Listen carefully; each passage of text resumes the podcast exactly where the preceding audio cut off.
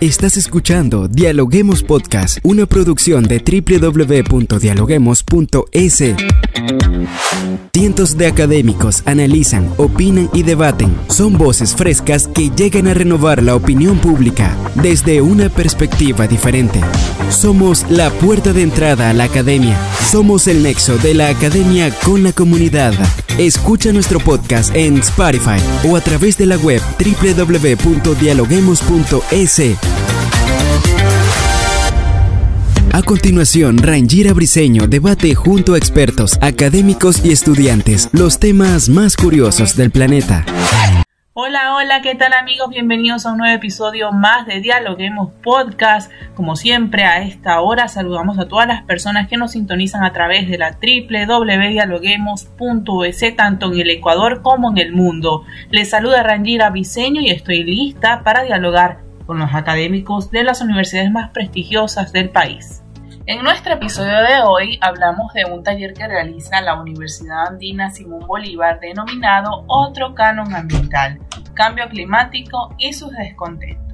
¿Cuál es el objetivo de esta actividad y por qué no se ha podido detener el efecto invernadero aún cuando existen evaluaciones, reuniones, conferencias y negociaciones en torno al cambio climático? Este tema lo analizamos hoy con Arturo Villavicencio, investigador ambiental ecuatoriano, docente de la Universidad Andina Simón Bolívar y Premio Nobel de la Paz en el 2007.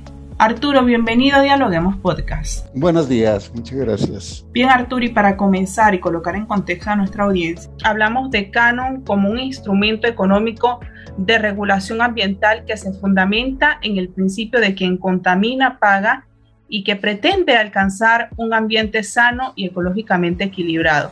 Pero la pregunta es, ¿en realidad se lleva a la práctica frente al cambio climático que vive el mundo? ¿Qué nos puede decir al respecto?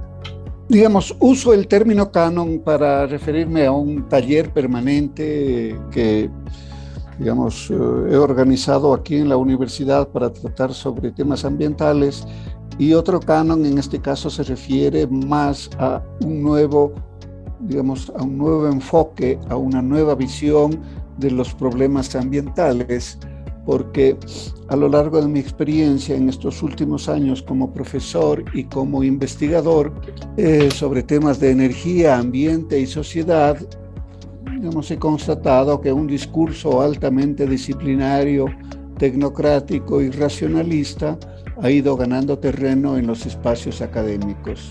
Este discurso ha sido asimilado por los movimientos ambientalistas e instrumentalizado por organismos internacionales al mismo tiempo que de una u otra manera es incorporado en las políticas públicas. Digamos, ¿en qué consiste esta visión, uh, yo la llamaría convencional, eh, sobre eh, los temas de sociedad y ambiente? Digamos, una primera hipótesis en la que se basa esta visión digamos, asume que todos los problemas pueden ser resueltos sin cuestionar los modelos y estilos de desarrollo que precisamente son la causa de la destrucción ambiental. El segundo hipótesis o punto de partida de esta visión convencional asume que los problemas de destrucción y degradación del ambiente pueden ser resueltos a través de los mecanismos de mercado. De ahí que esta corriente de pensamiento eh, hable sobre o enfatice en la necesidad de asignar precios a los bienes y servicios ambientales. Y una tercera hipótesis de esta visión convencional, digamos, asume que la tecnología puede resolver los problemas ambientales. Excelente lo que nos comenta Arturo en torno a estas hipótesis que usted plantea. Pero más allá de eso, desde su punto de vista experto, cuéntenos qué hay detrás de las políticas del cambio climático.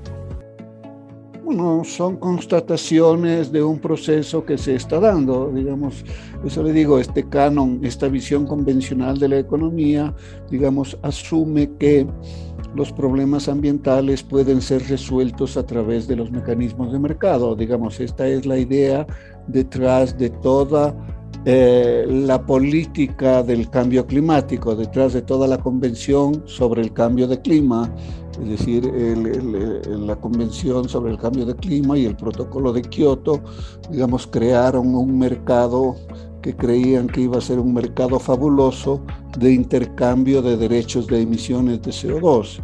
Digamos, ese mercado fracasó y entonces eh, nos encontramos en esta nueva situación. ¿Qué hacer?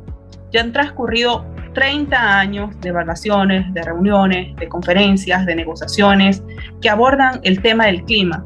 Entonces, ¿por qué si existen acciones realizadas por movimientos y organizaciones ambientales no se ha podido detener el cambio climático?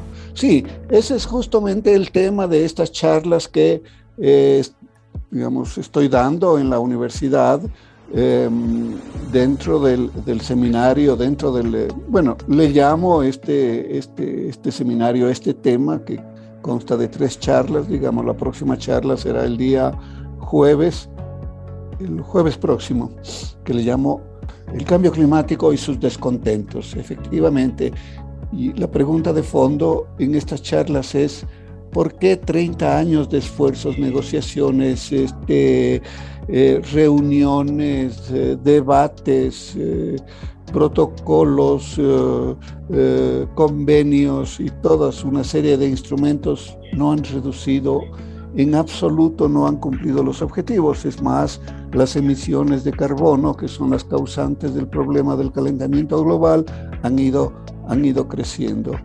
Entonces, este es justamente el tema que yo estoy debatiendo en estas charlas.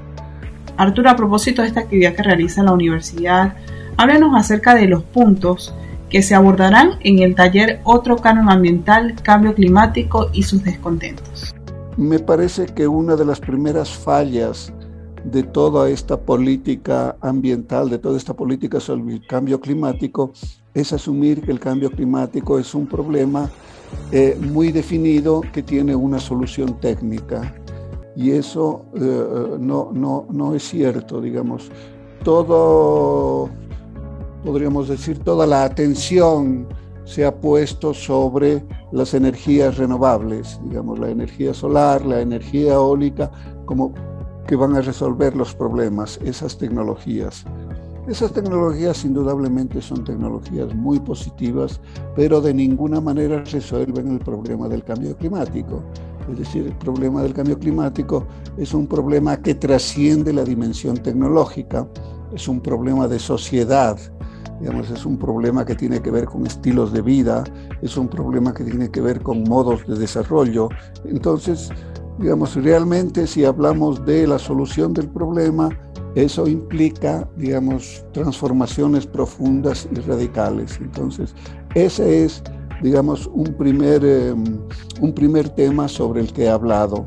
El segundo tema es que ya la cuestión de la gobernanza del cambio climático, cómo se está, digamos, son las instituciones que se han creado y los mecanismos para resolver o tratar de atacar este problema, digamos que no son los más adecuados. Digamos, toda la convención, digamos, toda la estructura institucional eh, o lo que se llama la arquitectura de la gobernanza ambiental es una arquitectura que está errada, digamos, no lo digo yo, digamos, esto es, eh, digamos, eh, lo sostiene una corriente de pensamiento con la cual me identifico completamente, además por la experiencia que tengo en ese tema, digamos, he participado en el eh, panel intergubernamental de cambio de clima, después estuve trabajando con el Consejo Ejecutivo del Desarrollo del Mecanismo de Desarrollo Limpio entonces toda la arquitectura eh, de la, convención mismo tiene que ser reformulada, tienen que cambiarse, digamos, estas eh, instituciones, eh, porque no han dado resultado, estaban erradas. Estas instituciones fueron copiadas de otras experiencias, pero que no se pueden aplicar al cambio de clima, por ejemplo, toda la Convención de Viena sobre protección de la capa de ozono o los problemas de la lluvia ácida en Estados Unidos y en Europa, sí, efectivamente son problemas puntuales para los cuales existía una solución, son problemas focalizados, pero el cambio climático es totalmente diferente, entonces no se puede copiar, digamos, las experiencias eh, en estos casos y transponerlas al cambio de clima. Entonces, de ahí que el problema en, el que nos encontramos. Doctor, usted asegura que han pasado 30 años en los que organizaciones y movimientos ambientales han utilizado instrumentos para trabajar a favor del cambio climático. Sin embargo, estos no han cumplido su objetivo. En el fondo, ¿usted cree que estas instituciones quieran trabajar a favor del cambio? O sea, sí, sí, están tratando de cambiar, digamos, después del fracaso de la conferencia de Copenhague, después... Eh, aunque se lo presenta como un triunfo la conferencia de París, pero los acuerdos a los que se llegó en la conferencia de París son acuerdos vacíos, realmente sin ningún significado para el... Entonces son, ah, digamos, han sido soluciones, eh, por ejemplo, lo de París y lo que son soluciones, eh, me parece, mm, transitorias, digamos, hasta encontrar alguna, alguna forma. Digamos, yo creo sinceramente, y eso lo creen muchas personas, que ya no podemos este, seguir con esto de los... Eh, las conferencias anuales, digamos, esas mega conferencias que reúnen eh, em, los representantes de los gobiernos, de organismos internacionales, de ONGs y, y, periodistas de todo el mundo, digamos, son reuniones que congregan más o menos 10.000 personas cada año digamos, es un show que se monta, un show que ya no atrae mucha gente. Usted ve la conferencia de Glasgow, en el último, la última que se celebró, ya casi pasó desapercibida. En sustitución de esto, ¿qué se podría hacer? ¿Cuáles serían las propuestas? Bueno, enfocarse en problemas más concretos. Lo que pasa es que también el cambio climático, eh, eh, digamos, eh, quienes están digamos, eh, quienes están manejando estos asuntos, hablo gobiernos, instituciones, organismos internacionales, digamos, han puesto en el centro de toda la atención mundial como el problema realmente, el único problema que enfrenta la humanidad, el cambio de clima. Entonces eh, se cree que resolviendo el cambio de clima se van a resolver el resto de los, de los problemas y no es así. La humanidad confronta problemas desde el punto de vista ambiental, problemas tan graves, por ejemplo, la deforestación, eh, eh, procesos de desertificación, escasez de agua, que no están relacionados directamente con el cambio de clima, sino que son problemas en sí. Entonces, eh, debemos enfocarnos ya en resolución, en resolver esos problemas, sin hablar de los problemas sociales, la pobreza.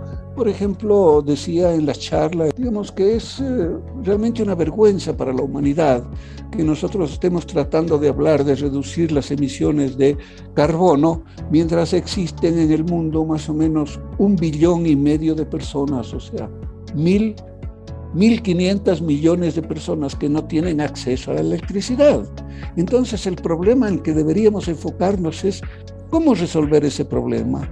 Y en la medida que vamos a resolver ese problema, digamos, vamos a contribuir también a reducir las emisiones, porque el problema, por ejemplo, el problema del que le hablo, necesariamente pasa por el uso de las energías renovables, con mucha más investigación y desarrollo. Entonces hay otros problemas que sin estar eh, relacionados directamente con el cambio climático, pero cuando los enfocamos y encontramos soluciones e implementamos soluciones, paralelamente, digamos, estamos contribuyendo a reducir las emisiones de CO2. En torno a este taller, háblenos de cómo las personas pueden inscribirse, dónde pueden obtener información para acudir a la universidad o registrarse vía web. Bueno, me parece que en la página web de la universidad están las instrucciones, las indicaciones, las personas se inscriben y automáticamente se les envía el, el, link correspondiente para los, eh, digamos, es totalmente abierto. Lógicamente necesita esta inscripción para poder eh, acceder al, al link de la reunión aprovechando esta entrevista, ¿podría hablarnos acerca de su libro Neoliberizando la naturaleza, el capitalismo y la crisis económica? ¿Va más o menos este libro, este texto, en el contexto del cual hablamos el día de hoy? Digamos, esto oh, rebate un poco el pensamiento convencional que le decía. Por ejemplo, está muy arraigado la idea de que em, son mecanismos de mercado los que van a resolver el problema. Usted ya le, ya le mencioné el caso del carbono. Digamos, toda la, política del cambio climático estuvo centrada en, eh, digamos, crear un mercado digamos, donde se podría intercambiar los derechos de emisión que se llaman, y eso iba a solucionar el problema. Eso fracasó rotundamente. Se sigue pensando en esa misma línea y todas las reuniones que se están haciendo es más o menos para encontrar las modalidades donde nuevamente se pueda rearmar ese mercado y poderlo funcionar, digamos, pero eso personalmente creo que está condenado al fracaso o no resuelve el problema. Le decía que está tan, eh, tan eh, enraizado o difundido la idea esa de que el mercado puede resolver los problemas. Digamos, tomemos otro, otro tema que, que es, eh, es tema de trabajo y de actividades de organismos internacionales y de ONGs, los servicios ambientales. O sea, es la idea que los servicios ambientales, los servicios que provee la naturaleza, todo tipo de servicios, digamos, están subvalorados y que hay que darles un valor realmente y que así el mercado se encargará de resolver esos problemas. Últimamente veo en el, digamos, toda la cuestión del, de la iniciativa Yasuní, digamos, fue una iniciativa de ponerle un precio a la naturaleza. Estoy, eh, leía hace unos días de que ahora se ha planteado nuevamente eh, la modalidad eh, del canje de deuda para proteger la, reserva marina de Galápagos. Me parece que eso es desviar la atención. Eso no conduce a nada, digamos, esos mecanismos pueden eh, favorecer a ciertos grupos, a ciertos intereses, pero en definitiva no, no, no cumplen con los objetivos que se proponen. Perfecto el análisis que nos hizo el día de hoy. Muchas gracias por acompañarnos en Dialoguemos Podcast. No, gracias a ustedes. Gracias por escucharnos. No se olviden de seguirnos en nuestras redes sociales, Facebook, Twitter e Instagram como Dialoguemos Info y visitar nuestra página web dialoguemos.es. Soy Rangira Briseño y seguimos dialogando en podcast. Esto fue Dialoguemos Podcast. Escucha todos los programas de Dialoguemos Podcast en www.dialoguemos.es. Suscríbete para no perderte ningún episodio. Estamos en Spotify. Sigue escuchando Dialoguemos Podcast, el nexo entre la academia y la comunidad.